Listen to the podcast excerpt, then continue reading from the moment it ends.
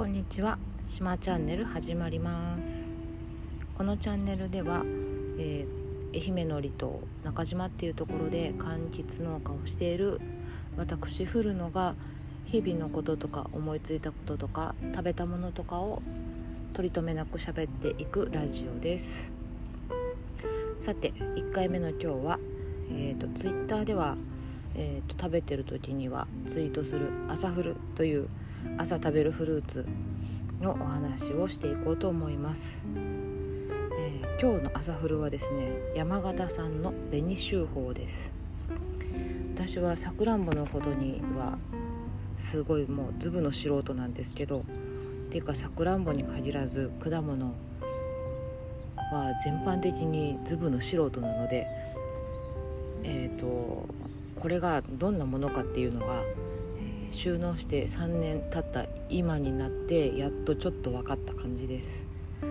ね、大きくって紅秀峰っていうさくらんぼは大きくって果肉がちょっと固めでちゃんと甘いのに、えーと、爽やかな酸味があってすごい美味しいさくらんぼですこのさくらんぼなんですけどねもう10年ぐらい前に知り合ったお友達が山形のお友達が毎年毎年送ってくれてたんですよ。くれてるんですよ今もなお。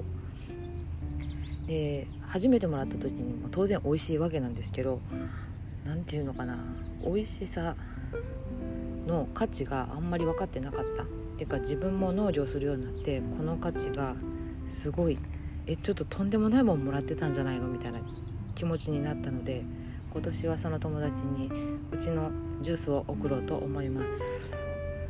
今これ撮ってるの昼なんですけどいただきます。美味しい。あー美味しい。さくらんぼってなんでこんな美味しいんだろう。果肉固めなんだと思うんだけど。うん。全部の食べ物の中で見たらさくらんぼって柔らかい食べ物ですもんね。だからすごい簡単に食べれてこんなに美味しくって何事って思いますね。ああうまい。こんな皮の薄いものをねが木の上になってるわけですよ。普通に考えてねもう尋常じゃないですよね。なんでこんなものがななるんだろう。で傷一つなく届くんだろう。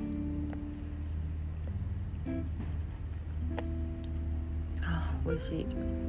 美味しいしか出てこない。私はみかん作ってますけどみかんって皮があって皮むかないと食べれないもんなのでなんかこんな繊細なものが木になってるって聞いたらその中歩くってどんな忍び足っていうか忍者なのって思っちゃいますね。ちょっとぶつかっただけでも傷入りそうじゃん。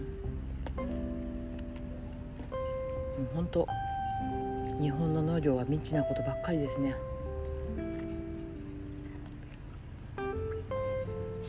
甘酸っぱいしね。何だろう。さくらんぼってさくらんぼの味なんですよね。なんかバカみたいなこと言ってますけど。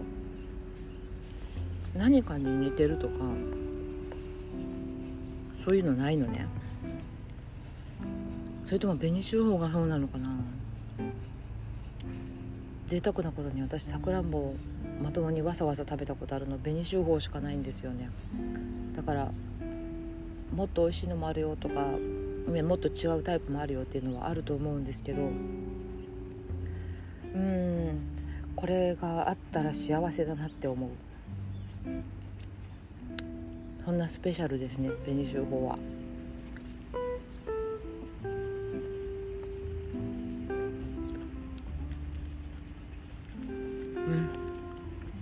うん。10年もらい続けてますけど毎年毎年なんか外れみたいなものは全然なくってこのクオリティを作る農家さんもすごいんだろうなと思います。ちなみに送ってくれる友達は農家ではないので多分よりすぐった農家さんから送ってくれてるんだろうな。ありがたいな。このお友達にはあの農家になってからは紅マドンナと晴姫のセットを送ることにしてるんですけどやっぱねうんまあ紅マドンナも多分特別だとは思うんですけどなんだろう。この季節が来るとあの果物が届くっていうのって想像以上に幸せなことなんです。なので今年もさくらんぼが食べられてとっても幸せです。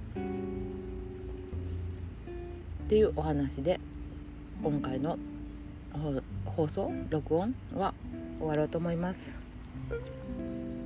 またですねぼちぼち気まぐれになりますけれど